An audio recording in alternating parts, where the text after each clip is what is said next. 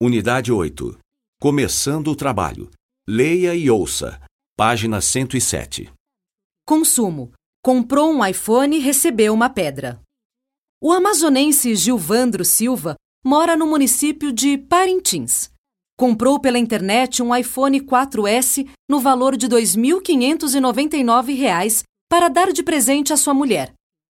Quando a encomenda chegou, entregou-a imediatamente à esposa. Ela feliz pela lembrança e ele orgulhoso de si.